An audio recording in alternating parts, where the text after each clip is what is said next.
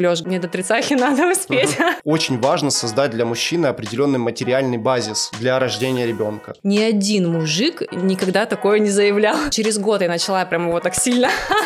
Взял какую-то больную овечку. Развалюха. Иначе я точно бы спился. камин сегодня будет в прямом эфире. Нужно было подрочить в банку.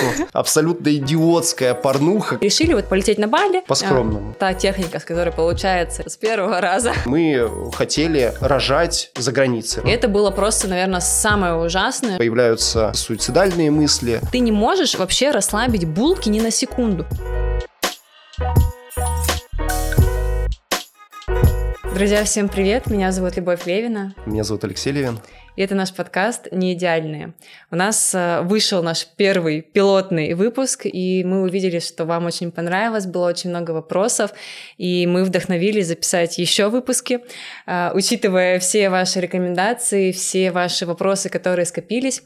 И сегодня мы будем а, разговаривать на тему беременности и подготовки, но перед этим а, немножко давайте напомним о себе. Леша, расскажи о нас, кто мы, сколько мы вместе, что у нас произошло. Мы семья, прежде всего, мы э, три с половиной года вместе, с момента записи нашего первого подкаста, который, честно скажу, был по залету у нас. Мы просто собрали вопросы от любимых подписчиков, от моих подписчиков про нашу э, семейную жизнь, потому что со страниц соцсетей кажется, что наша как бы семейная жизнь, она идеальна. И нам вот в, в этом проекте, в этом подкасте хочется развеять вот этот миф, да, что там это какие-то люди из Инстаграма, у которых все идеально, и сказать, что у всех все не идеально. И вот наш подкаст, собственно, он так и называется «Не идеальный», потому что он про неидеальные отношения, чтобы каждый, кто нас слушает, понял, что с ним все окей, как говорят психологи, мир окей, я окей, что у всех все не идеально, мы не пытаемся здесь никого ничему научить, да,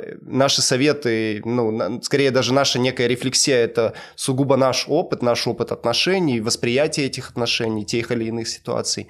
Мы хотим, может быть, просто поделиться, как это у нас, и, возможно, вам это тоже откликнется, либо же не откликнется, потому что, мне кажется, вообще самое здоровское, когда э, происходит этот стык, э, столкновение точек зрения – и поэтому как бы в этом и рождается какая-то истина. А, поэтому с момента записи нашего первого выпуска у нас родилась дочь Ева. Да, я была с животом, как вы помните, в прошлом подкасте. Теперь я стройняшка снова. Снова, как будто и не рожала. Как будто не рожала. И в этом выпуске мы сегодня поговорим про беременность, про подготовку к родам, про то, как мы готовились, где мы как бы эту новость встретили, какие там аскезы брали на себя, ну вот всю вот эту кухню, где учились, какие семинары посещали, что помогло именно подготовиться к родам. Небольшой спойлер, это были у нас э, парные роды, об этом будет наш следующий выпуск. И сегодня поговорим про подготовку к родам, про беременность и вот так столь важный этап, я думаю, в жизни любой семьи. Тем более в нашем случае это первый ребенок, что для тебя, что для меня. И поэтому это был особо трепетный момент. Первый вопрос разберем. Вообще, когда мы решили делать детей, когда поняли, что пора. Здесь бы я хотела раскрыть историю вообще, наверное, нашего восприятия детей, когда мы это планировали. Если говорить про меня, то я где-то лет, наверное, в 12 выстроила такую идеальную концепцию жизни, что в 20 лет я выйду замуж, 21 я рожу. И у меня как бы вообще даже не было мысли, что в это время буду на третьем курсе универа, что как для того, чтобы выйти замуж, родить нужен мужик. Вот, мне казалось, что как, бы, как будто бы после 18 все как-то априори тебе выдается, там и муж, и квартира, и все как бы четко, работа. Видимо, ты стояла в какой-то другой очереди. Да-да-да. Вот. И, соответственно, как бы у меня был такой план. Но когда мне исполнилось 20-21, я поняла, что вообще нет. То есть там просто не было ни денег, ни образования. Ну, то есть если бы я тогда забеременела и родила, мне кажется, я была бы такой вот прям ежмамкой, которая считает, что ей все должны. Она бы ходила бы так, сумочка 5000 рублей, давайте мне бесплатно, потому что я родила. Вы мне все теперь обязаны. Ты Это такой родила. подвиг, да-да-да. Вот. И когда мне исполнилось 21, я такая думаю, так, ну я, походу, немножко не успеваю, думаю, ну, 25, короче. 25 тоже у меня не удалось. Я профукала этот срок, и когда уже мы с Лешей встретились, я уже не помню, сколько мне было, 25, 26, я говорю, Леш, говорю, мне до тридцахи надо успеть. Давай, короче, организуемся. Вот, он был, в принципе, не против успеть в этот дедлайн. Да, все, все именно так. Расскажи, как это было у тебя, какое у тебя было вообще отношение к детям, когда ты планировал? Слушай, ну всегда на самом деле я не скажу, что я был какой-то child-free и как-то отрицал эту идею. Скорее здесь, э, ну я никогда не чувствовал особой тяги к этому, да, до наших с тобой отношений. И, ну, как-то я понимал, что как, когда-нибудь это ну, наступит момент, и я осознанно войду в этот опыт. И вот в наших с тобой отношениях я, ну, мне кажется, впервые так осознанно почувствовал то, что я готов, то, что для меня это важно, ценно, и ну и как бы это тоже мы сегодня затронем на, на, на тему некой почвы, на которой э, там должен был появиться там ребенок, да. Мне кажется, есть... можно здесь это разобрать как раз вот даже как некая такая мотивация. Да, про картину мира, потому что ну я всегда рос в парадигме, я не знаю, то ли это от родителей, то ли это я сам себе напридумывал, а, то что очень важно создать для мужчины определенный материальный базис для рождения ребенка. То есть я, во мне всегда сидела вот эта идея, навязчивая в голове, что обязательно должно быть собственное жилье, куда, ты привез, куда я привезу а, жену из роддома с младенцем, обязательно должна быть машина в семье, чтобы она на маршрутках не ездила по государственным поликлиникам. Не знаю, почему-то меня очень сильно это как бы триггерило, и я вот прям, ну, нарисовал себе некую идеальную картинку, к которой хотел бы стремиться и вот ассоциировать с этим, с этим именно момент рождения моего ребенка. И, собственно, мы, можно сказать, с самого начала наших отношений как-то синхронизировались. Я хочу рассказать эту историю, давай, давай. как, как ее видела я. Когда мы только начали встречаться, я в тот период искала себе квартиру на покупку, и я рассматривала варианты спальня, студия плюс спальня.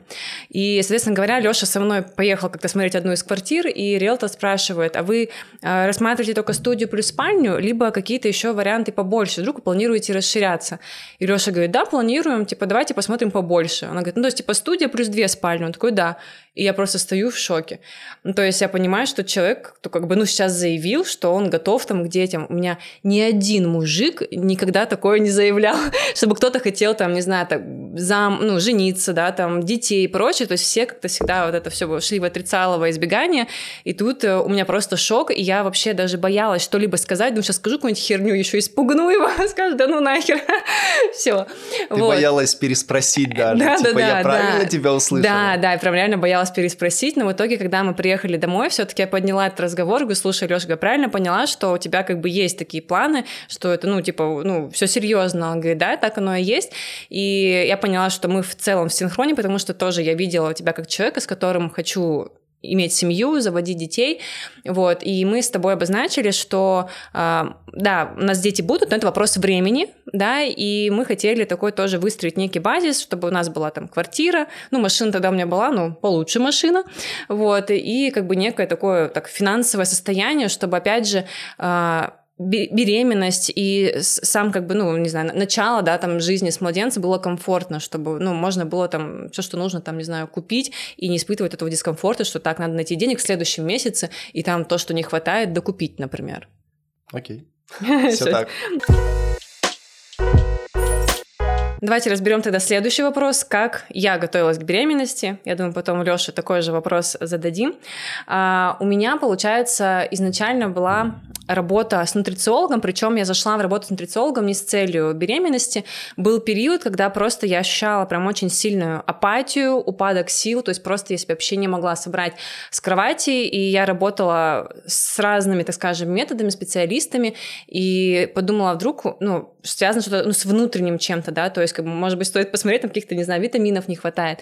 И в тот период ко мне на консультацию по Инстаграму пришла девушка-нутрициолог, я пока проводила аудит ее аккаунта, изучила, какие запросы, с какими запросами к ней приходят, какие там отзывы и так далее, я прям просто в нее влюбилась, и у нас так получилось, что сначала она ко мне пришла на консультацию, и потом через неделю я эти же деньги ей перевела за ее консультацию, и мы начали работу, и оказалось, что действительно у меня прям очень сильный э, там, просадок по железу, плюс выявилось, что у меня э, АИТ, это аутоиммунный тиреодит. Я думаю, что те, кто сталкивались с этим, знают такой диагноз. И, в принципе, как бы из-за него вот эта вот вся апатия, вот эта бесконечная усталость. Плюс плюс еще по щитовидке, там гипотереоз получается. И она сказала, что, ну, Люб, если вы планируете беременность, как раз у нас есть такой как бы люфт времени, чтобы подготовиться, поэтому давай сейчас начинать работать. А у нас был люфт времени. Почему? Потому что когда мы с Лешей обсуждали э, тему детей, меня, наверное, уже через год я начала прям его так сильно уже немножко подталкивать к этому. Он мне сказал одну вещь. Да, я сказал, что водолей, поскольку я водолей, а, это лучший вообще знак э, во вселенной, и я хочу, чтобы мой ребенок был тоже водолеем. Кстати, я не спорю, реально водолеи это вообще знак будущего, они супергении, именно благодаря ним какие-то новшества в мире происходят, то есть они прям такие новаторы, вот, и принципе я свой, свой знак тоже люблю, тельцы реально классные, потому что наша суть это вот нежиться, лениться, кайфовать, массажики, чтобы делали, кормили, деньги, чтобы падали на карточку. Вот, а водолейчики, конечно, чтобы революции какие-то делать.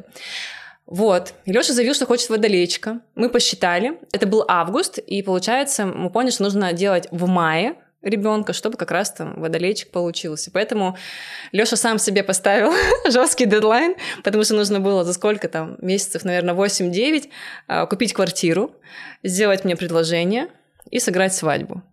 Да. Все так, все так. Вот, и получается, было время подготовиться мне, именно мой организм, а, к беременности, и начали мы работу с витаминами, с питанием. К слову скажу, что вот эта работа, она была не только внутренняя, но и внешняя, и с психосоматикой тоже. И по итогу удалось э, нужные показатели поднять, а вот эти вот антитела, которые были очень сильно завышены, в два раза я их уронила. И, в принципе, к маю ну, уже обстановка была получше. Не скажу, что я прям была 100% готова, но как бы уже было гораздо лучше. Еще из подготовки был спорт. В целом у меня спорт регулярный. А я до этого ходила в зал три раза в неделю, стабильно. Но у меня такие прям, знаете, лайтовые нагрузки. У меня э, в прошлом была операция на позвоночник, была грыжа. Сейчас Леша подумает, взял какую-то больную овечку. Развалюха. Развалюха. Это, знаешь, надо с чего-то начинать. Сначала парни там девятку берут, там, не знаю, я там собираю. На первое время. Да-да-да. Вот. Э, спорт, поэтому после этого у меня укоренился прям окончательно, потому что спиной надо теперь всегда работать, чтобы она, этот корсет мышечный был э, прочный. И поэтому, в принципе, всегда у меня был спорт. И когда мы тоже с Лешей поняли, что все, как бы готовимся, я просто тренеру поставила задачу, что мы планируем беременность, да, и мне важно, чтобы у меня спина вывезла и период беременности, и после родового восстановления.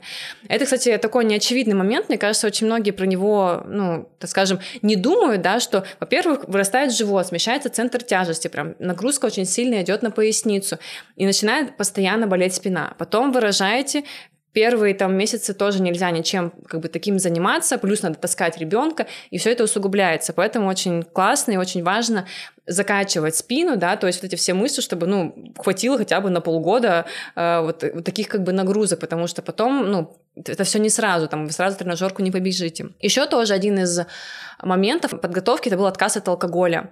Для меня, наверное, это м, такой был важный момент. В принципе, не скажу, что я прям бухала как-то до синьки, вот, но я все всегда, вот это было метание, там, не знаю, приезжаешь куда-нибудь на тусовку друзьям, пить, не пить, там, брать сегодня тачку или на такси поехать, и вот больше реальной энергии уходила на вот эти вот раздумья, этот выбор, и тут, я думаю, отличная мотивация, повод э, завязаться. вот. И Потому что меня прям реально это бесило. Особенно следующий день, независимо от того, там, я выпью много, выпью мало, мне всегда плохо. И просто вот день вот можно выкидывать в помойку. Не знаю почему, но вот всегда мне было плохо. И плюс еще у меня как бы там предпочтения такие были, там надо, чтобы было там вкусненько и прочее. Короче, это прям отдельная история, слишком сложно. И для меня появился повод наконец-то отказаться от алкоголя, и вот до сих пор я не пью полтора года. Лёша, кстати, тоже.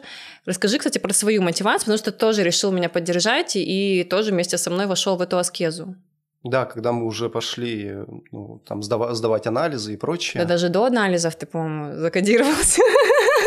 Ну, начнем с того, что я никогда тоже как бы не был бухарем, э, и как это вот принято говорить, по праздникам. По праздникам и до этого я, я вообще очень люблю эксперименты над собой ставить, да, тем более все, что связано с какими-то ограничениями, со скезами. До этого у меня был там рекорд пару лет назад, там 8 месяцев без алкоголя. И здесь, э, когда вот мы осознанно начали уже готовиться, я решил ну, не, не на время завязать, да, там, не на время зачатия, не на время сдачи анализов, а решил полноценно поддержать Любу, что раз как бы она идет в этот опыт и от чего-то отказывается, то я тоже как бы буду ей поддержкой и опорой, и тоже от алкоголя откажусь. Вот на текущий момент уже полтора года, и тебя поздравляю. Спасибо. Ну, это тортик, это, иначе каждый год, типа, отмечать. Да.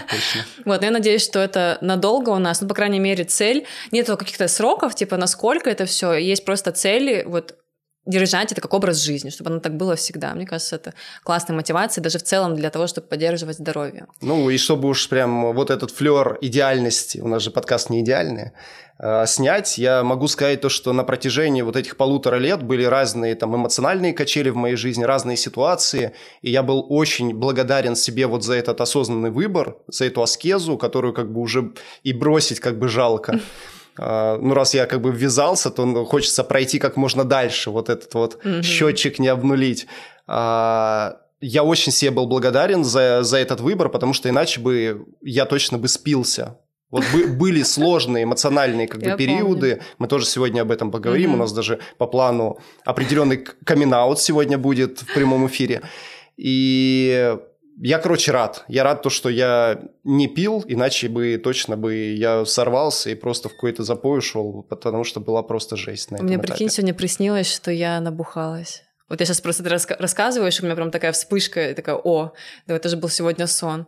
И прям так было так реалистично, что я проснулась, я испугалась, думаю, господи, рассказать ли Леша об этом или нет. Понятно, почему ты меня всю ночь будила и говорила, не храпи.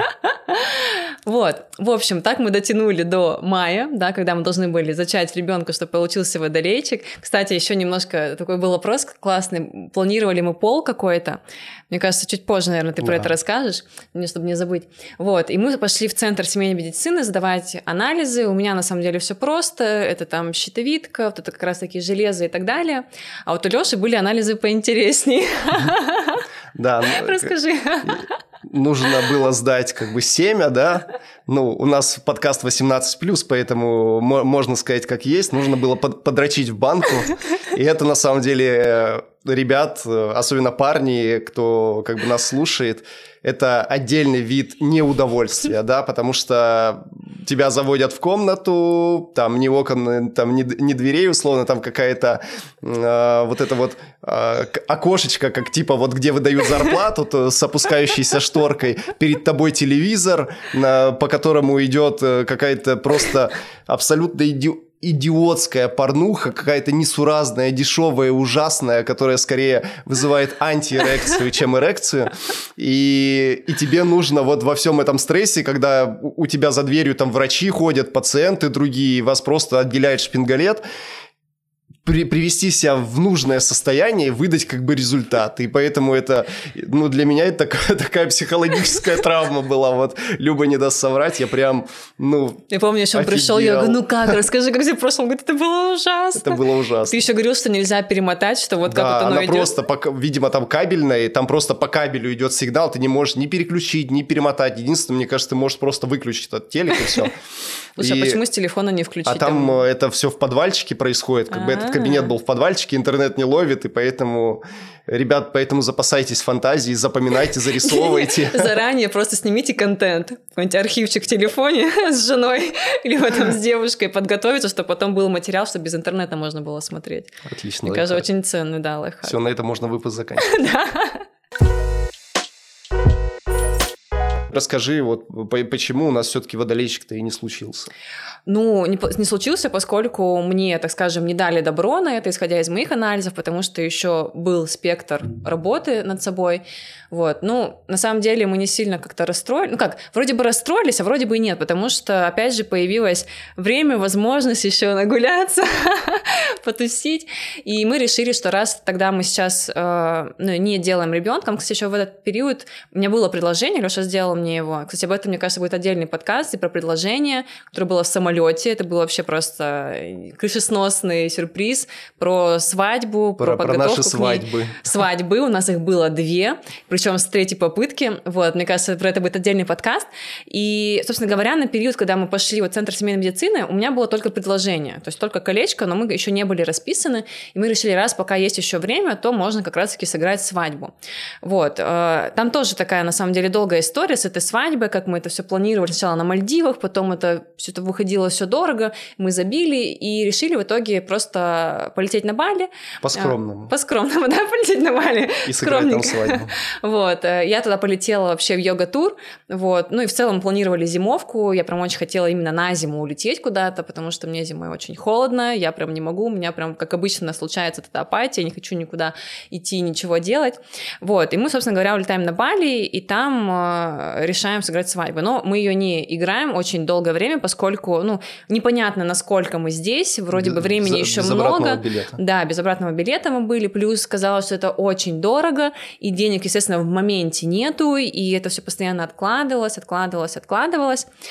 Ну, давай и... не, не спойлерить, у нас будет отдельный выпуск, где вы узнаете, как организовать свадьбу там за, за неделю на Бали. За 4 дня. За 4 дня, за 4 дня на Бали, сколько там это стоит, поэтому Ну не, да, не я не планирую переключайтесь. рассказывать, но, в общем, суть в том, что в какой-то период, несмотря на то, что не было свадьбы, мы все-таки с Лешей решились зачать ребенка. Вот. Э, Наверное, у Леши своя будет история, как он на это решился, но лично для меня стало переворотным, когда мы сходили с тобой на тантру парную. Для меня какое-то это было, не знаю, единение душ, какая-то особенная близость. И вот у меня после вот этой тантры было такое ощущение, что мы с тобой абсолютно здоровы, мы с тобой абсолютно готовы, что как бы, ну, все пора. У тебя, наверное, абсолютно, абсолютно другая история касаемо этого, потому что Леша в такую как бы эзотерику не верит. У него просто было уже, когда?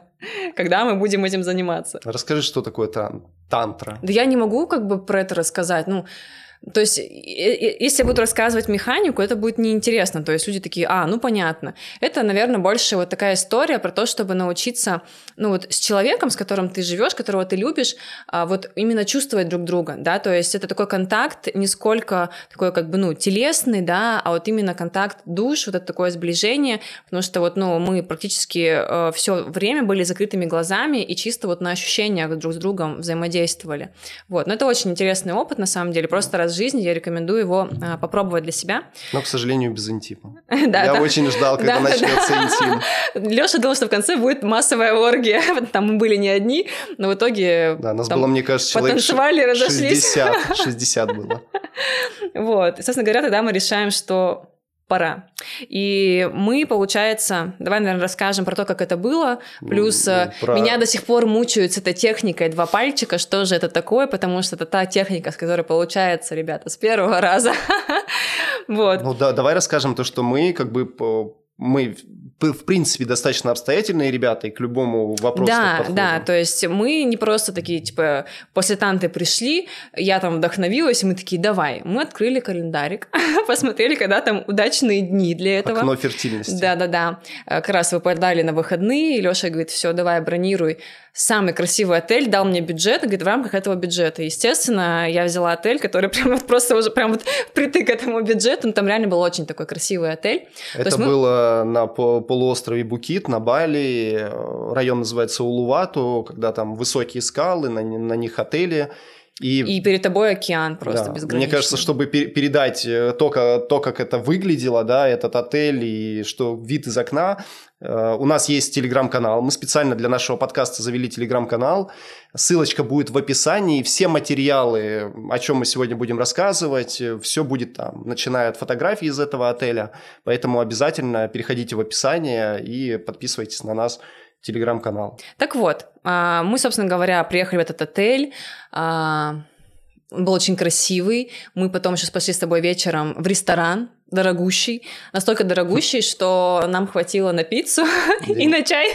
Хотели напиться, но денег хватило только на пиццу. Да-да-да. В общем, так скромненько посидели, но учитывая то, как там все это было красиво, мы, конечно, ощущали себя просто лухари, лухари гайс, которые приехали потратить все свои деньги. Вот. Не знаю, на самом деле для меня это был очень такой романтичный момент, и вот я на самом деле благодарна нам за то, что мы умеем из любого события а, сделать какой-то, не знаю, незапоми- запоминающийся момент, да, потому что ты там, помню, предварительно я этого не знала, купил конвертики с открыточками, и просто перед тем, как поехали в ресторан, сказала, напиши, типа, ну, какое-то, не знаю, там, послание о своих чувствах, эмоциях. И вот мы сидели в разных комнатах, писали каждый свое. Потом, когда мы были в ресторане, мы поменялись этими, как бы, ну, конвертиками, и каждый читал то, что написал партнер, урыдались оба. Не знаю, то есть это какой-то такой был вообще, не знаю, важный такой момент.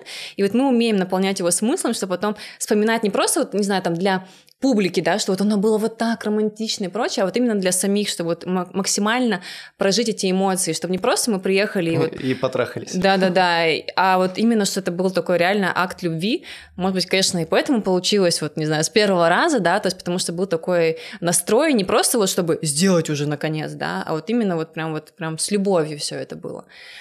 Вот, поэтому Ребят, берите на заметку. На подходе новый следующий проект «Секс с любовью». Не исключено. Так вот, получилось, да, у нас сразу, хотя мы, в принципе, а, без ожиданий каких-либо заходили во всю эту историю. Вот, мы, наверное, оставим тоже в телеграм-канале, я запишу кружочек про технику «Два пальчика». И еще была техника столбика, Угу. И техника вдувания. Да. Это спаси, спасибо Тане и Васе Кочергиным. Это они нам рассказали эту ну, тай... технику два пальчика, да, это тайную их техника. технику. Я помню, когда вот все случилось, мы даже, когда все произошло, им пишем, ребята, мы все правильно сделали, вот так надо было. Не, мы прям позвонили, мы вот уже реально там уже в процессе близимся, то есть ну надо уже как бы, ты просто пишу Тане, Таня молчит, я говорю, давай позвоним Васе. Алло, Вася, слушай, ты нам рассказывал про эту технику, типа, напомни, пожалуйста, еще раз, да, он там, так, ребята, значит, мы берем так сурово. Причем мы, они нам ранее рассказывали об этом, но мы все равно забыли, поэтому, ребят, когда вот вы будете планировать ребенка, вот не сейчас лучше посмотрите, а когда вот будете планировать, просто в избранное себе добавьте эти кружочки э, из Телеграма, да, и когда надо будет в моменте, вот вы просто пересмотрите и там поймете всю инструкцию. Ну, либо заранее, чтобы вопросики задать. Пересылайте друзьям. Следующий вопрос разберем. Какие были чувства, а, когда узнали о беременности э, и как чувствовала я себя? Давай, наверное, я о своих чувствах расскажу.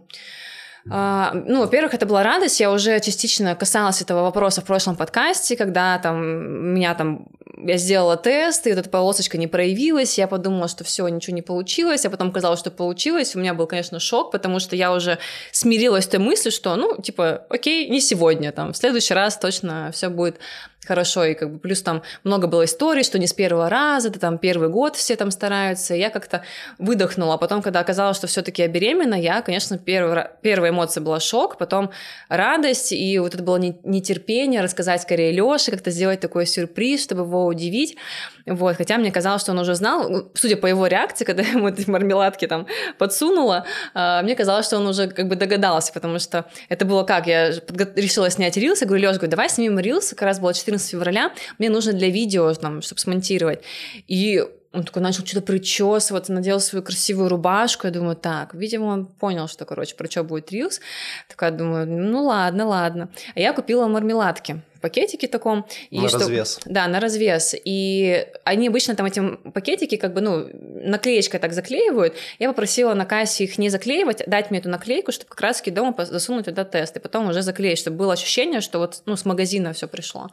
И все, вот мы стоим, я вот это все так подготовила, очень волновалась, но в итоге оказалось, что все-таки Леша не был в курсе. Может быть, тоже, кстати, оставить вот это вот видео с рилса, да, где, где я тебе, тебя сделала такой сюрприз. Шокировала. Вот. Но вот это вот ощущение эйфории, оно длилось недолго, потому что случился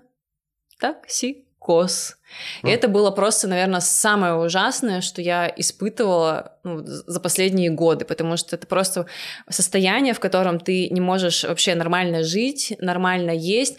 Меня просто тошнило от всего. Чтобы вы понимали, то есть, ну, у меня очень сильно изменились вкусовые предпочтения, то есть я просто смотрю на еду, либо на меню, мне прям вот охота болевать. И благо у нас была кафешка недалеко, и в ней продавали борщ. Я просто на завтрак приходила, заказывала себе борщ, потому что я больше ничего не могла есть. И потом вот весь день, часов там до 4 до 5, я просто лежала в кровати, пока Лёша работал. То есть я реально вообще не могла функционировать. Меня тошнило от этой жары, меня тошнило от бассейна, который у нас там было, вообще от всего. То есть мне прям... И на этом фоне, да, мне очень сильно захотелось домой. То есть просто какого-то свежего воздуха захотелось как-то... Ну, вот это, знаете, было ощущение жалости к себе, что, блин, мне так плохо, мне так тяжело. Хотелось вот к родным, чтобы вот так вот на ручки, чтобы меня пожалели. Плюс э, мы вообще, в принципе, не планировали возвращаться в Россию, то есть когда улетели на Бали. И тут учитывая, что я забеременела, мне особенно захотелось домой, чтобы как раз-таки вот успеть побыть э, в роли дочки, потому что я осознавала, что сейчас я стану взрослой, у меня самой появится ребенок, о котором нужно заботиться, и мне хотелось вот эти вот последние, так скажем, месяцы, которые у меня были, вот просто вот так вот прижаться к маме, к папе и вот побыть вот этой вот дочкой, ощутить их любовь, тепло, поесть мамины самые вкусные блинчики со сгущенкой, попить папин малиновый чай, точнее, чай с малиновым вареньем, который он сам закатывает. То есть я прям начала тосковать по родине. Ну, вот. у, меня, у меня план был другой. Ну, наверное, чуть назад вернемся, как я отреагировал на беременность. Я был, ну, шокирован, приятно шокирован, да, потому что это нужно понимать, что это не случайно, это не по залету, это вот была подготовка, и я на самом деле чуть раньше ждал эту новость, да, на 4 февраля, на день своего рождения. Немножко был разочарован тем, что другой сюрприз меня как бы ждал на, на 4 февраля.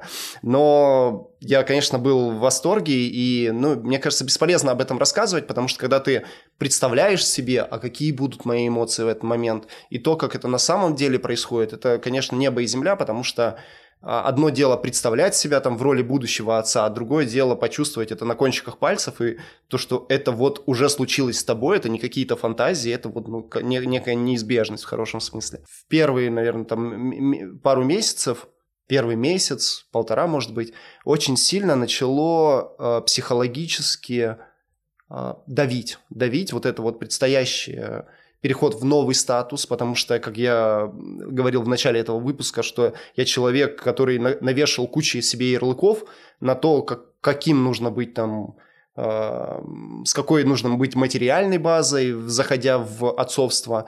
И, соответственно, я понимал, что сейчас передо мной будет стоять огромный вызов. А почему огромный вызов? Потому что мы изначально, когда еще только э, фантазировали на тему беременности, мы хотели э, рожать за границей. Рожать в Аргентине конкретно был план, и мы планировали непосредственно с Бали улетать в Аргентину. И вот здесь как раз-таки история про Любин токсикоз, про ее вот эту вот тягу на родину, э, что на ручке хотелось. И план был какой, что ну, точнее, план Любы был какой, что она летит на родину, я в этот момент там либо остаюсь на Бали, либо куда-то там лечу условно в Турцию, и потом мы спустя какое-то время встречаемся уже в Аргентине и там готовимся к родам.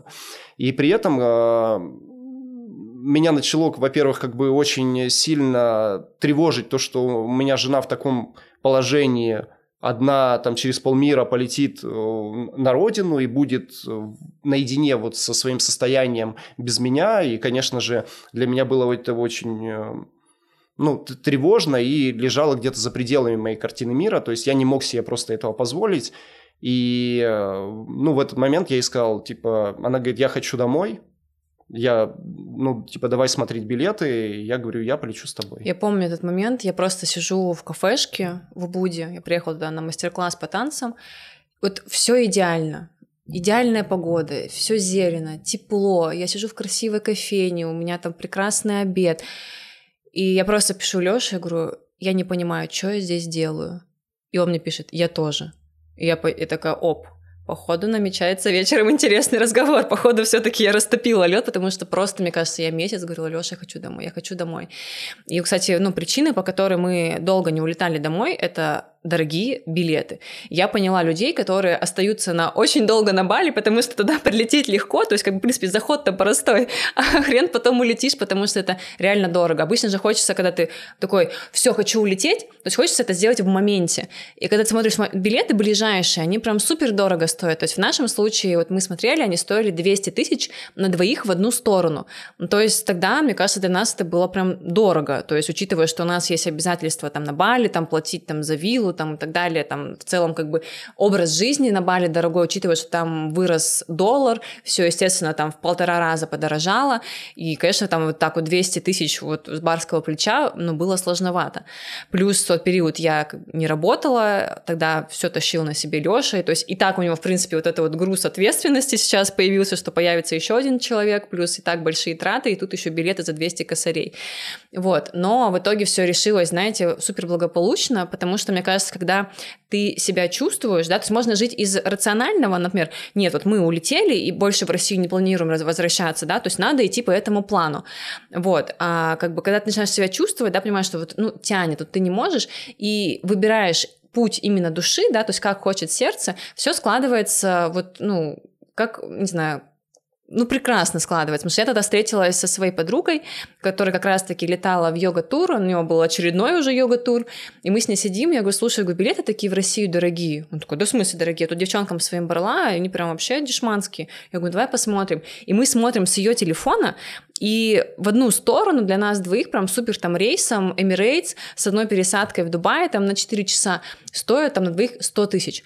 Я смотрю у себя в телефоне, у меня реально не стоит там 200 тысяч. Я говорю, это просто какой-то знак. Mm-hmm. И говорю, надо брать. Я просто пишу Лёше, говорю, Лёша, говорю, у Оли в телефоне билеты стоят сотку. Он просто мне высылает номер карточки, и мы покупаем эти билеты, и чтобы вы понимали, вылет через 10 дней, то есть это прям очень близко. Я все жду, когда будет сейчас реклама марафона по исполнению желаний, с люб... исполнение желаний с любовью. Я сейчас научусь выстраивать свои реальности, потом мы это обсудим это все. Так вот, мы покупаем билеты, я прям дико радуюсь, потому что все, мы летим домой, я так счастлива. Плюс мы летим вместе с Лешей, что вот мы как-то вместе это будем все проживать, еще застанем немножко зимы в Челябинске. И потом я понимаю, что мы летели-то на Бали свадьбу сыграть. Точнее, я тебе это продавал, чтобы не лететь на Мальдивы. Да-да-да. Типа Потому что мы когда посчитали Мальдивы, с тобой там на неделю выходило 800, а она говорит, а я так-то в сентябре еще хочу... На там, Бали улететь? На, в ноябре на, в йога-тур на Бали, я думаю, надо девчонку как бы склонить к тому, Два что... в одном. Да-да-да, давай лучше мы на Мальдивы не полетим, а вместе лучше на Бали. И все, я понимаю, что у нас как бы 10 дней, а свадьба как бы вообще там и не пахнет. Я говорю, Леша, говорю, мне нужна свадьба. Говорю, я без свадьбы отсюда вообще не улечу, потому что мне... я видела картинку, что ну, там-то вот водичка, там песочек, да, это можно было сделать летом, но я бы уже была с животом, и это все не то. Ну, то есть, но... надо сказать, что ты с детства еще себе это загадала. Да, да, то есть я не знаю, где я, может, насмотрелась фильмов каких-то, но, в общем-то, это тоже, мне кажется, отдельный выпуск как раз-таки, да, про вот эту идеальную картинку, как я хотела, как там Лёша хотел, а, и просто вот, ну, я за 4 дня организовала нам свадьбу. Мне кажется, вот это тоже у нас будет один из подкастов как раз-таки про свадьбу, я думаю, там можно рассказать, как выйти удачно замуж, да, как найти идеального мужика, вот это все будет тоже там. То есть и мы все-таки успели в эти дни уложиться и, собственно говоря, улетели на родину.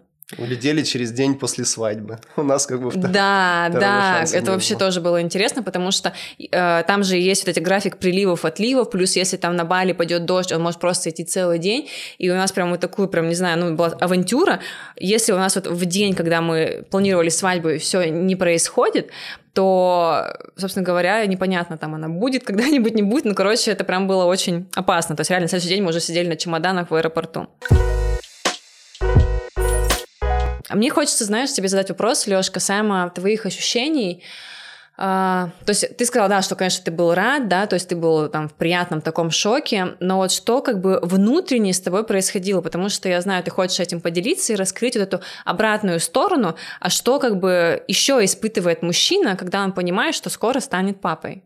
Ну, для меня это было очень тревожный период, опять же, тревожный из-за собственных же ожиданий от себя, потому что я понимал, во-первых, нужно дать немножечко контекста, то, что это начало года, это в моем бизнесе, это низкий сезон, то есть э, спад по, там, по продажам, по выручке.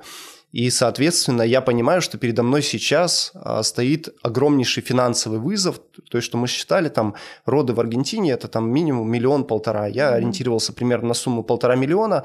И, соответственно, там, билеты 300. И вот и одно за собой другое тянет, очень дорогое, там, аренда жилья, в Аргентине мы примерно планировали 1200 квартира стоит в месяц. Ну, то есть одно, второе, третье очень за собой большие как бы расходы потенциально влекло. И меня начало очень сильно как бы это давить, потому что не сезон, как бы не, ну, нет по сути таких возможностей прям быстро и много заработать. А при этом как бы в, часи, ча, часики-то ага. тикают. И меня безумно это начало давить, плюс какие-то там неурядицы в бизнесе там и прочее. И я понимаю, как моя кукуха постепенно мне говорит, давай пока, что вот на, на фоне вот всех этих переживаний, перелетов, смены контекста, здесь у меня прям очень сильно начинает свистеть кукушка, и я понимаю то, что без э, какого-то внешнего вмешательства мне уже крайне тяжело. То есть там и появляются, обостряются суицидальные мысли, и я обращаюсь за помощью, я иду к неврологу, невролог меня отправляет э, к психиатру, и мне прописывают курс антидепрессантов, успокоительных, и под э, присмотром специалиста я там вхожу в эту историю. И нужно отдать должное то, что это принесло свой эффект, да, потому что там спустя там где-то месяц-полтора я прям ощутимый эффект увидел от того, как стабилизировалось эмоциональное состояние, как-то вот немножечко я помню, вот эти... как ты не спал вообще, то есть да, ты постоянно потому что... вот как-то поверхностно, либо не мог уснуть, и это тоже сказывалось на состоянии, потому что когда человек, в принципе, не высыпается, это как бы, ну, вообще, это большая проблема. Когда он не спит стабильно, плюс при этом надо заниматься бизнесом, плюс там отношения, плюс еще куча других бытовых дел, ну, там просто реально можно сойти с ума.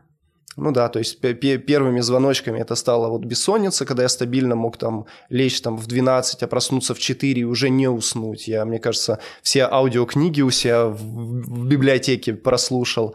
И это прям стало таким очень серьезным а, ну, эмоциональным тоже испытанием. И первоначально как бы была одна из задач, это просто нормализовать сон, чтобы я хотя бы мог восстанавливаться. И в итоге до сих пор я как бы нахожусь на антидепрессантах, чувствую себя достаточно стабильно и могу сказать то, что, ну, всегда мужчинам сложно об этом говорить, сложно об этом даже подумать, потому что кажется, что ты какой-то не такой, если тебе нужна какая-то помощь, мужчина вообще тяжело просить о помощи. И я очень тебе благодарен, то, что в первую очередь ты меня поддержал, поддержала, когда я с тобой делился вот такими мыслями, что вот мне, мне нужна помощь, поддержи меня, там, там помоги, дожми меня, чтобы я записался, чтобы я не слился, чтобы я дошел до специалиста. И для меня это прям сильным стало подспорьем и очень помогло как бы иметь вот эту вот почву под ногами в такой непростой эмоциональный период. Я бы, знаешь, хотела бы тебе сказать спасибо за то, что ты вот так откровенно поделился то, о чем не говорят мужчины. Потому что вот если смотреть контекст а, беременности, там, родов, там, восстановления, всегда идет история вокруг женщины, да, то есть что она испытывает, какие чувства, оно так и есть, действительно, как бы там очень такой большой спектр, я это на себе ощутила, но нигде в этом контексте нету роли мужчины, а что мужчина-то испытывает? Как будто бы он какой-то робот, который вот просто вот знает, что ему делать, ему нужно работать, зарабатывать деньги, и он себя в целом окей ощущает, да, то есть ему комфортно, и он как бы такой, все классно, но при этом там, не знаю, глаз один дергается, потому что действительно мужчина же, он тоже испытывает какие-то чувства, да, он может их себе подавлять, он может не осознавать, но это все все равно копится, и неосознанно там есть там какие-то даже страхи, да, там страх, допустим, ну не вывести финансово, потому что если, например, там женщина работала, да, и сейчас она уходит в декрет, то ему придется там не только только там за себя, да, платить, но сразу за троих людей, то есть это прям сильное увеличение финансовой нагрузки. Страх а, от того вообще как бы, а вдруг там, не знаю, женщина там поглотится вот этим вот ребенком, и она про него забудет, его не будет любить. И это тоже, тоже частая история, когда мужчина привык, что как бы ему все внимание, рождается ребенок, внимание женщины уходит на ребенка.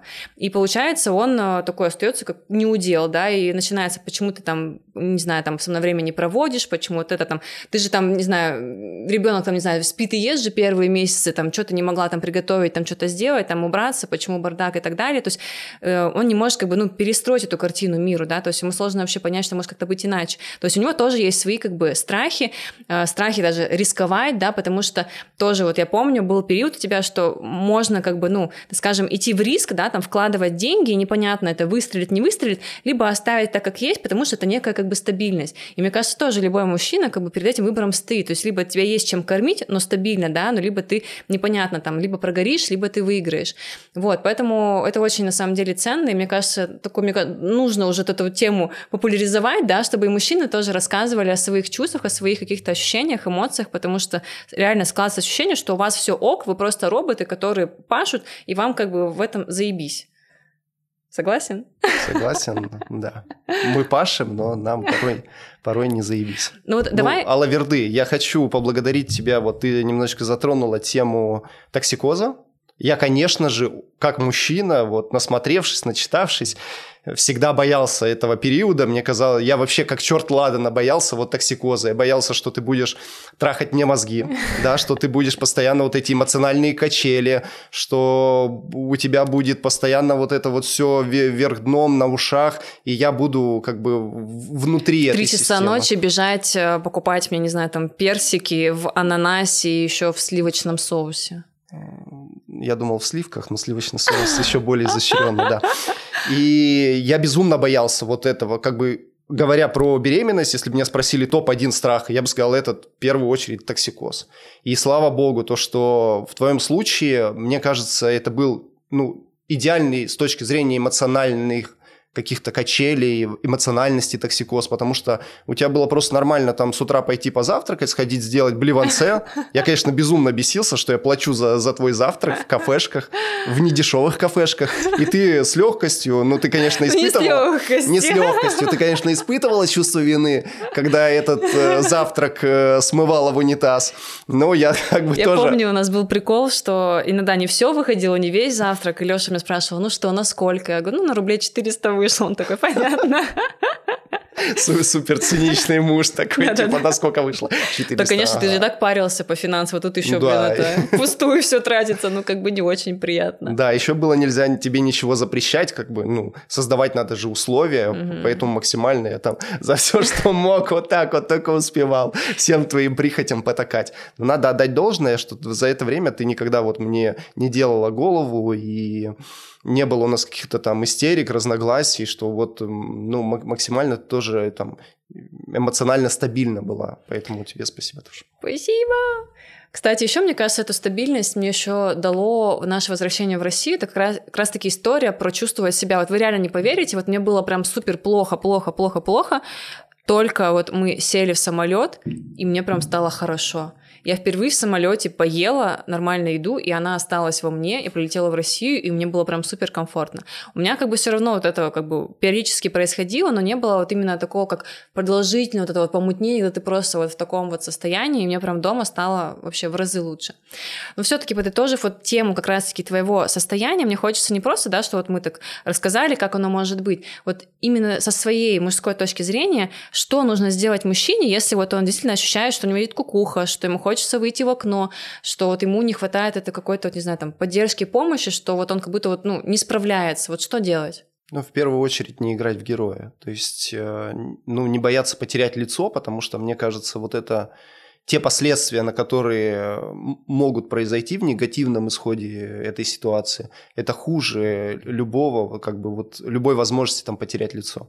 Поэтому ваша там женщина, ваша жена – это наиболее близкий человек а, для вас, поэтому в первую очередь нужно а, ну, как бы поделиться с ней тем, что на самом деле происходит, она никогда не осудит и никогда не скажет, там, ты не мужик, там, слабый, соберись тряпкой и прочее, что если это ваш действительно человек, он всегда поймет и как бы найдет правильные слова, чтобы вас поддержать и по помочь вам как бы не бояться, не стесняться обратиться к специалисту. И главное, вот вы тоже как бы не, не геройствуйте. Если вы чувствуете, что нужна помощь, лучше, ну, как бы... На... Да, то есть не означает, что нужно идти, брать вторую работу и зарабатывать вместе с мужем, да, то есть все равно это же как бы такое у вас состояние такое уязвимое, да, то есть то, что он говорит, я типа не справляюсь, не равно, что вам нужно, не знаю, там еще идти как бы больше там отрабатывать.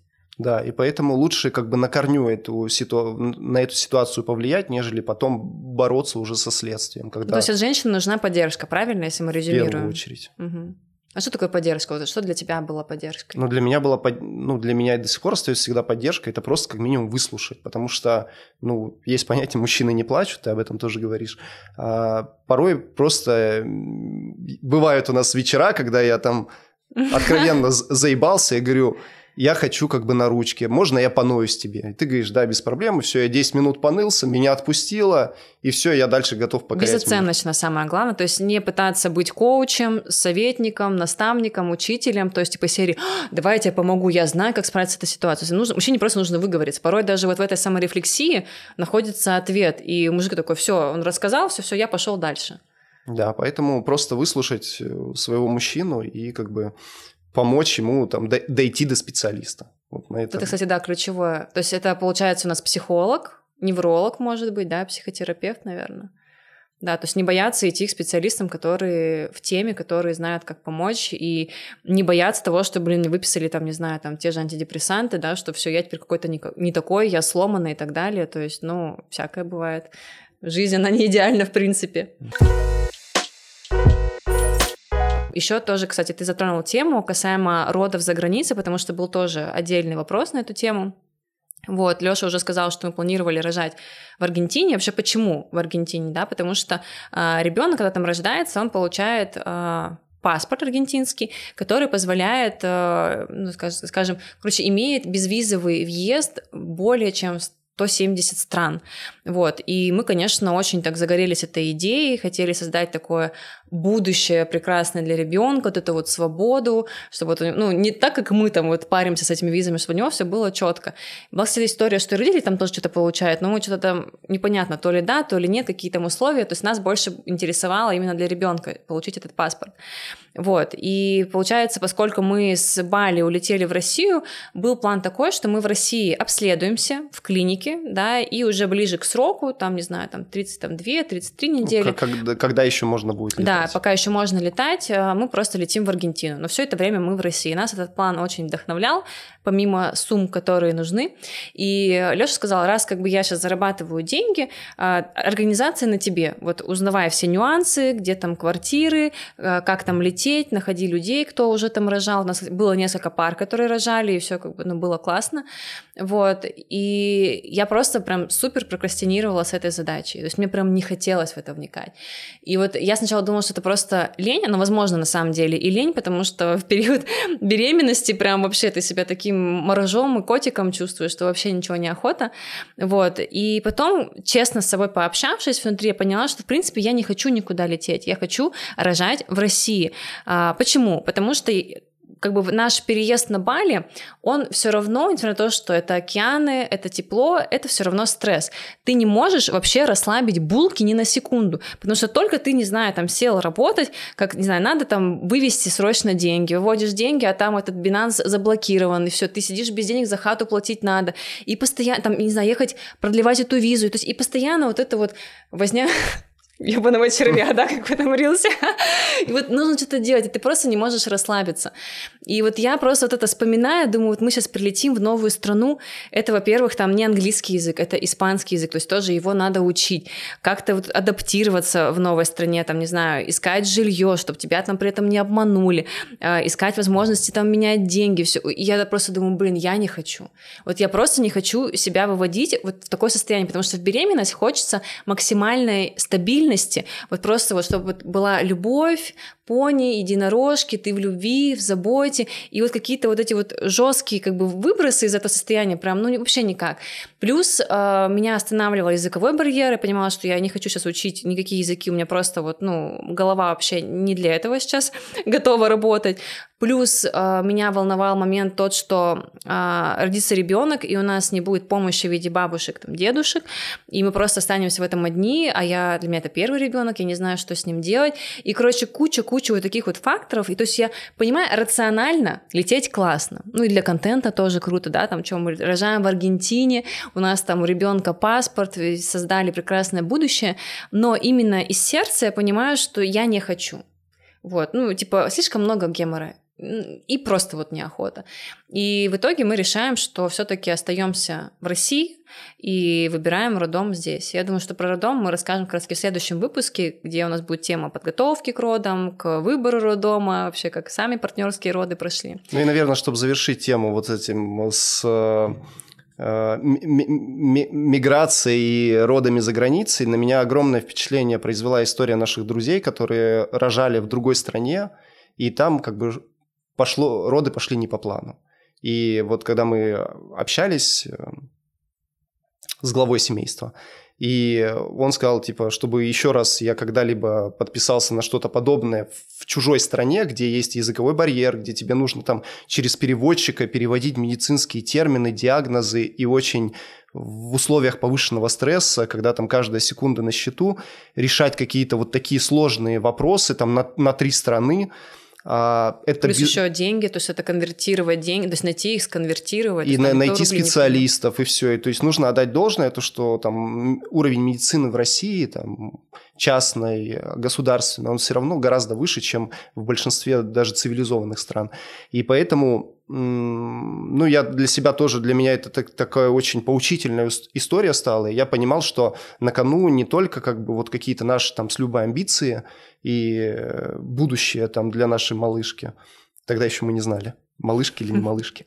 И, ну, для меня еще вопрос безопасности тогда вот стал очень четко прослеживаться. Я понимал то, что одно дело вот эти вот амбиции, а другое дело действительно в комфорте, в безопасности родить и быть уверенным то, что, ну, если что-то пойдет не по плану, что специалисты сделают все возможное на надлежащем уровне. Угу, согласна.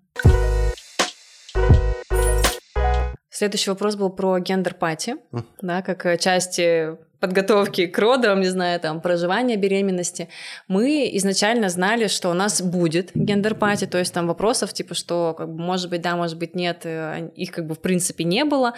А, вопрос был только, как это провести интересно, да, потому что, как вы знаете, Лёша водолейчик, и вот именно, чтобы это было как-то, вот, не знаю, там, лопнуть шарик, там, разрезать тортик, это вообще не его история, и я там что только не предлагала, он говорит, нет, это скучно, нет, это просто, нет, это примитивно.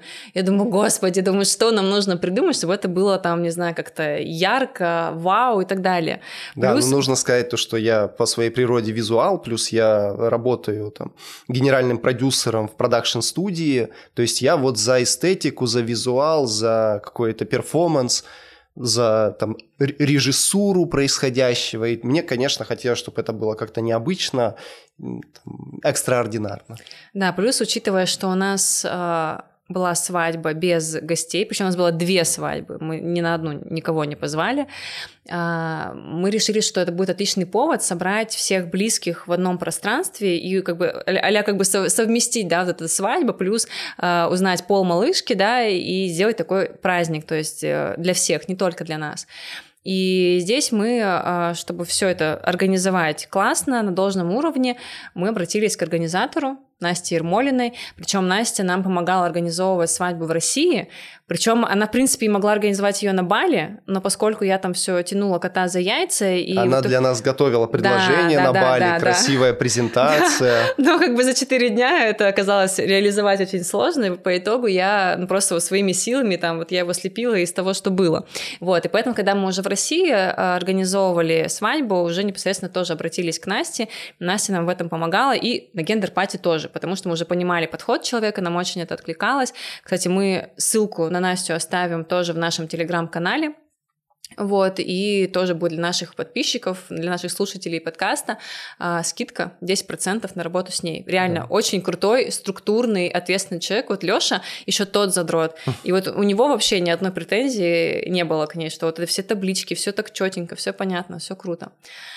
Вот. Ну и главный вопрос был, да, а сколько все это стоит удовольствие? Мы рассчитывали на сумму примерно 30-50 тысяч. Нам казалось, что ну это прям вообще за глаза, такой ну, праздник типа, сделать. На что там тратиться? Да, там да, же на тратиться. нет ни колец, нету там ни арки, ни регистратора, там ни диджея. То есть, ну я думал, ну соберемся, как бы там вот эту вот феерию сделаем, там какие-то поздравления друг другу скажем, и все, и как бы и, и разойдемся. Но по итогу вышло это все удовольствие в 200 тысяч. И мы, если честно, с Лешей были шокированы, потому что, опять же, учитывая, что у Леши и так вот эта финансовая нагрузка была, и он как бы там думал, ну, типа, полтос максимум, и тут я такая, вот эта смета показываю, говорю, Леш, что, согласуем? И мы причем, кстати, реально там не пытались как-то прям супер шиковать, то есть там, мне кажется, мы там очень много еще идей отсекли, да. А, каких-то прям финтиперстовых, чтобы как-то вышло бюджетнее, но вот бюджетнее вот вышло у нас 200. Конечно, мы любим с тобой погулять. У нас везде, кстати, 200 число, да, там 200 угу. билеты стоили, 200. 200 это, да. Фикс прайс. Вот. И в итоге все-таки вот мы идем этот опыт, и мне хочется, чтобы ты рассказал вообще почему. То есть, как бы реально у нас как бы в семье денег лишних нет, да, то есть, но тем не менее ты э, соглашаешься на эти авантюры и как бы делаешь все, чтобы это произошло. То есть в чем твоя мотивация? Ну да, потому что, мне кажется, девчонки, они всегда за такой кипиш, за красиво, за инстаграмно. Вот почему мужик это все поддерживает? Почему Любе не приходится как-то это там отстаивать, уговаривать меня, ставить какие-то ультиматумы? Наверное, потому что здесь вопрос в первую очередь ценности. То есть почему я поддерживаю эти инициативы и сам порой инициирую подобные вещи?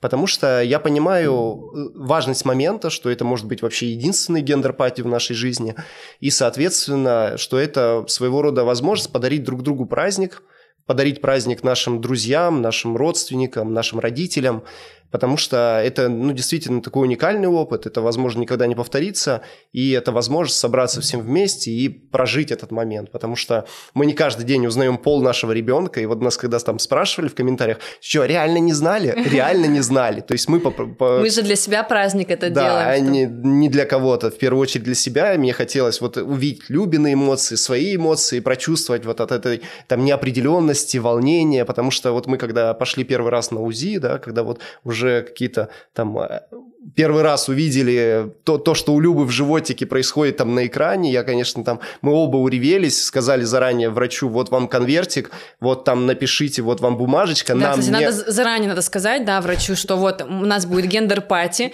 нам не нужно говорить пол, вот там конверт, вот бумажка, вот вы там напишите, закройте и все. То есть вот мы сделали так, и просто потом Яндекс доставкой отправили организатору да. Насте этот конверт, и все. Чтоб как не, не было в том рилсе, когда о, поздравляю вас, девочка. Да. А, Спас... Хотели мальчика? Нет, хотели гендер-пати. Да, и здесь, собственно, все получилось как бы хорошо, все тайну удалось сохранить от нас. И ну, я абсолютно не жалею. Вот с, с гендер-пати вот на текущий момент прошло уже, не знаю сколько, больше пол, полгода, полгода, mm-hmm. наверное, да. И я до сих пор считаю, что это было одним из самых правильных решений и одним, одним из самых ярких воспоминаний вообще в моей жизни, да, потому что вот эта вот магия момента, когда ты не знаешь и наступает вот эта некая точка невозврата, да, когда ты узнаешь пол своего ребенка и вот уже какой-то вот этой вариативности ее mm-hmm. не будет, да, то есть ты поймешь четко некий вектор, как дальше вот, твоя жизнь будет складываться. Это, конечно, непередаваемые ощущения, непередаваемые эмоции, потому что когда ты меня впервые обрадовала, вот в тот день, когда ты в мармеладку положила, кто-то из твоих подписчиков потом написал обоссанный тест. Мармеладки. Обоссанный тест, да я сразу же почувствовал, э, что будет девочка. Хотя я всю жизнь, как, ну, мне казалось, как нормальный мужик, нормальный мужик. Я просто человек, чемпион мира по навешиванию ярлыков на, на, на людей.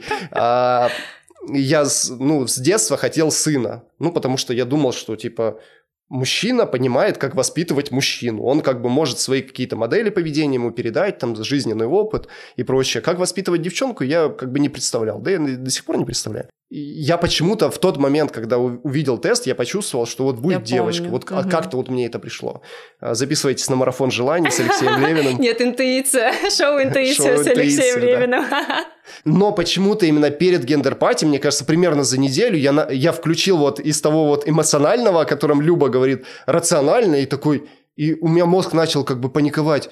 Подожди, как девочка? Ты же парень, воспитывать парня, там, передать отцовскую мудрость. Я можно добавлю один момент, что вообще, когда мы обсуждали, еще задолго до того, как мы планировали там зачать ребенка, Леша мне говорил, что я хочу мальчика. Я, он говорит, а ты кого хочешь? Я говорю, мне типа, ну, без разницы, кто будет, потому что, по сути, мы здесь, ну, не выбираем, да, то есть мы не боги, чтобы сидеть, типа, вот хочу, либо в магазине, да, хочу мальчика, либо хочу девочку.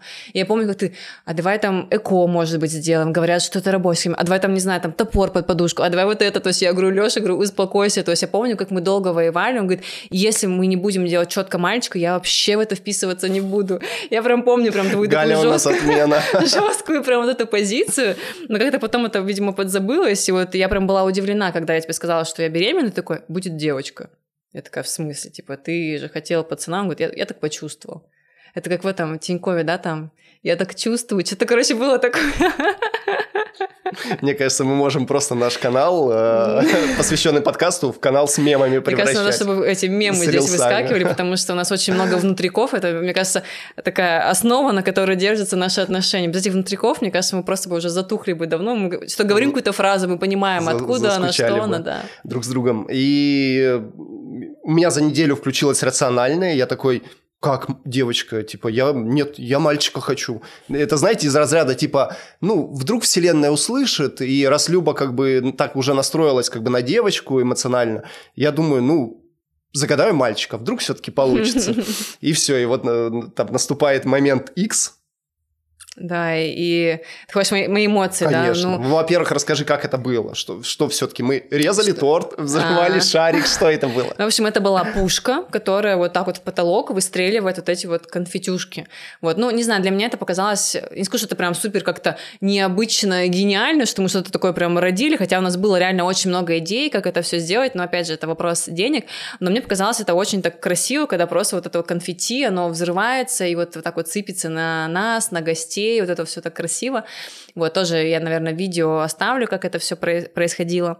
Вот. А, вообще, если говорить про гендер-пати, не знаю, было прям супер классно, то есть мы там и бар сделали, где а, подходили наши там гости и выбирали напиток, и каждый напиток был определенного цвета, либо голубой, либо розовый. Потом ходили мы, там... Мы назвали коктейли в да, соответствии придум... с нашими какими-то памятными событиями. Да-да-да, мы придумали название коктейлей, были эти доски, где нужно было угадать дату. Были где... бармены. Да, мальчик-девочка, была фотобудка, будка, был кейтеринг, был ведущий. Ну, то есть, короче, прям вообще... Была онлайн-трансляция. Кстати, да, вот ведущий, мне кажется, вообще тоже не зря мы взяли, потому что была какая-то логика вот этого всего, и вот были какие-то интерактивы, то есть и, и гости с нами ближе познакомились, и гостей тоже там вовлекали, там эти тамада, всякие конкурсы, вот, ну, взяли нормальные конкурсы, там Леша хотел с карандашиком, нужно было бутылочку. Карандаш, бутылку, да. Да-да-да, но мы, слава я отговорила его от этого, вот. И все так вот, знаете, шло, шло, шло. Я даже не заметила, как уже вот меня Леша берет за руку, вот так вот ставит,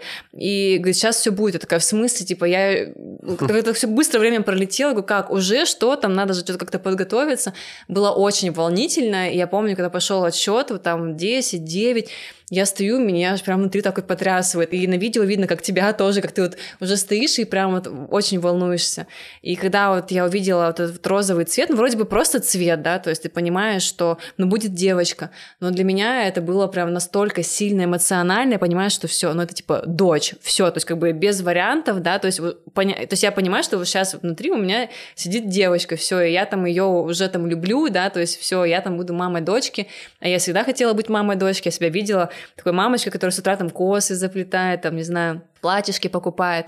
То есть для меня это было прям вообще просто невероятный опыт. И вот Лёша говорит, что это за там, последние полгода, наверное, до родов, мне кажется, это одно из самых ярких было событий, которые мы вспоминали, вспоминали наши а, родственники, родители, друзья, подписчики, потому что у нас была трансляция онлайн для всех моих подписчиков, для всех 40 тысяч человек. И хочу сказать, что очень много людей ее посмотрело и было в онлайне, потому что, в принципе, сейчас как бы, ну, раньше, наверное, менее было популярно гендер гендер Сейчас оно как-то больше набирает обороты, но все равно не все это делают, и интереса к этому ну, его много, да, то есть хочется узнать, а как это проходит, какие там есть штуки, моменты и так далее. Поэтому у нас прям очень так много было людей в эфире, плюс у меня был СММщик, который вел мой телеграм-канал, который там рассказывал, сейчас у нас будет вот это, вот это. То есть люди постоянно заходили, смотрели там на разных этапах э, наш гендер-пати. Мне кажется, это вообще было прям просто супер, вообще какое-то фееричное шоу. Вот, прям очень классно. И, наверное, если говорить вообще в целом, подытожить тему гендер-пати... А, а ты не хочешь поговорить про мою реакцию? Нет, ну типа... давай, ладно, да. Ладно, давай, давай, давай. Конечно, когда вот эти э, розовые конфетти полетели, я первое, о чем думал, это о Любе. Я, когда увидел ее слезы, как она вот в меня просто зарылась в этот момент, вот мне кажется, вот в тот момент я понял, ради чего все это делалось. Вот ради этих эмоций, ради того, чтобы ей подарить эту праздник, эту сказку. Э, но я как бы, честно, не осознавал в тот момент. Я понимал, что девочка, я был абсолютно как в своей голове к этому не готов. И да простит меня Ева, которая посмотрит через э, с десяток лет этот подкаст, надеюсь. И я впервые, ну, я все, у нас все закончилось, мы там все приехали домой, я там все занес вещи, мы все разгрузились. И я впервые в жизни, мне кажется, впервые в нашей с тобой там семейной жизни пошел вниз, сел в тачку и просто я полчаса сидел в тачке в тишине. Вот просто я, ну, я пребывал в каком-то шоке, потому что я настолько как бы эмоционально не был готов к девочке, у меня было вот некое вот этот стереотип, с которым я жил всю жизнь, что у отца должен быть сын. И я просто сидел, и я как бы не понимал, а что дальше делать. Вот как бы папа дочки, ну типа, mm-hmm. если быстро сказать это словосочетание, папа-дочки, то здесь Пападосики. Пападосики какие-то. И я совершенно не понимал, типа, а что дальше? Как, как это быть папой дочки? Уже как бы не переиграть, что вот, что вот это моя новая реальность что там я с, с сыном не буду в футбол играть, по крайней мере, в горизонте ближайших там лет. Может быть, за вторым все-таки когда-нибудь пойдем, я не уговариваю. Это отдельная история. После родового восстановления мы обязательно об этом поговорим. Но для меня это было таким как бы, ну, моментом, который надо осознать, принять, осмыслить. Я вот в таком как бы недельку пребывал в этом состоянии, офигевал но потом я как-то вот успокоился, как-то все встало на свои места, и, и слава богу, потому что вот сейчас я просто не могу себя представить там уже отцом сына. Я настолько как бы вот растворяюсь в ней, проникаю в нее, вот это вот моя любовь, которую я транслировал там на протяжении всех наших отношений к тебе, и то, что вот она сейчас как бы еще и еще больше стало и распространяется на нашу дочь. И, мне, и вот все, кто меня знают, говорят, что вот, ну, прям тебе суждено было быть отцом дочери вот с твоей вот этой mm-hmm. любвеобильностью. Да, вот. это нежностью, да, заботой. Да, и я вот прям очень умиляюсь. Мне кажется, я бы прям себя бы очень сильно сдерживал, если бы у меня был сын, что я какие-то там утю-тю, усю-сю не мог бы с ним проявлять, потому что я же как бы кремень. Что, а здесь, слава богу, я могу вот эту всю свою любовь отцовскую подарить малышке. Спасибо тебе за этот праздник, который ты организовал для нас очень эмоциональный, настолько реально эмоциональный. Я даже сейчас вспомнила, что у меня даже плакал папа. Такой прям сухарь, такой прям козерожек, прям истинный, который вообще ни, ни одной эмоции не покажет. Я помню его тоже слезы, когда вот эти вот конфетти высыпались. Это было, конечно, невероятно. И мне хочется, чтобы те, кто не были на нашей онлайн-трансляции. Мы, наверное, тоже также в нашем телеграм-канале оставим ссылочку на это видео, чтобы мы просто посмотрели вообще, как оно там все проходит, там какие, не знаю, там есть интерактивы, там конкурсы, э, внутрики, да, то есть э, какая программа, как это все было, да, в каком формате, просто даже для некой такой насмотренности, да, как оно может быть, и смету полную, да, э, ну, опять же, это учитывая, что это цены региона, вот, но просто как бы на что мы потратились, да, там, то есть там ведущий, кейтеринг, то есть сколько это все вышло, сколько было гостей, то, что вы могли как бы прикинуть для себя, для своего там будущего гендер-пати и, возможно, подобное событие организовать. Но повторюсь еще раз, оно того стоит, и вот эти вот слезы близких и наши слезы, они, конечно, вот, ну, никуда не денутся, они прям в памяти врезаются, как одно из самых ярких событий. Ну, я думаю, на этом мы будем с тобой заканчивать, потому что у нас вопросы касаемо беременности, подготовки к ней, вот этих вот всех нюансов, проживания ее мы с тобой раскрыли. А если у вас какие-то еще появятся вопросы, можете писать их в комментариях, мы просто их там же и закроем, соответственно. Может, какие-то отдельные мини-подкасты будем записывать в наш телеграм-канал, если каких-то вопросов будет прям очень много. Поэтому обязательно на него подписывайтесь. Все анонсы новых выпусков будут тоже там же. Ребят, не переключайтесь. В следующем а, выпуске, посвященному парным родом, парным, партнерским, Пар- партнерским родом. Да, подготовки к родам, вот эти все семинары, лекции, и да, прочее. да, вот это все будет у нас в следующем выпуске, поэтому оставайтесь с нами, пишите ваши вопросы. Спасибо вам за вашу обратную связь, за вашу поддержку. Благодаря вам, мне кажется, реализовался этот выпуск. Вот, потому что первый был такой у нас экспериментальный, пилотный, мы даже да. не думали, что это будет регулярно, но вы нас вдохновили. Я думаю, что мы будем с такими важными темами выходить, делиться нашим опытом, ну, какую-то передавать свою насмотренность. Мне кажется, первый выпуск, он получился как такой а, трейлер сезона, что угу. мы настолько как бы затронули огромное количество тем, именно по вершкам пробежались, по сути, которые мы уже сейчас гораздо глубже будем раскрывать на протяжении всего там этого первого сезона. И как я шучу, что первый выпуск у нас получился по залету, мы вообще планировали просто сделать, ну, воспользоваться новоиспеченной э, подкаст-студией, которую мы э, открыли с партнером и просто как бы поотвечать на вопросы подписчиков. В итоге это все настолько как бы глубоко мы копнули и столько тем разобрали, и было просто жалко это выпускать как некую разовую активность. Мы это ну, упаковали в подкаст, вышли сейчас э, и на YouTube, и на Яндекс Музыке, и на других площадках выходит наш подкаст. Поэтому спасибо вам за поддержку, за ваш отклик, потому что прежде всего именно благодаря вашей обратной связи это дает мотивацию продолжать как бы эту историю, и поэтому не стесняйтесь, даже если вы с нами лично не знакомы, во всех соцсетях оставляйте ваши там комментарии, вопросы, какие темы в ближайших подкастах вам хотелось бы, чтобы мы раскрыли. А, может быть, мы что-то не до конца раскрыли, да, то есть пишите, мы всегда на связи, с радостью в любом формате будем с вами коммуницировать, взаимодействовать. И спасибо за вашу поддержку. Вот у нас так сложилось в семье, у нас как бы два лагеря. Люба больше топит за YouTube, за то, чтобы вы нас смотрели на YouTube. А я больше топлю за Яндекс Музыку. Поэтому, ребят, а, смотрите нас на YouTube, у Любы на канале, слушайте нас на Яндекс Музыке и на других площадках, но обязательно не постесняйтесь. Если вам зашло, поставьте лайк. Если не зашло, то на ютубе поставьте дизлайк. Можете написать что-то в комментариях, приятно или, или неприятно. Мажоры тупые. Ну все, будем на это прощаться. Спасибо вам. Всем пока-пока. Да, до встречи, друзья.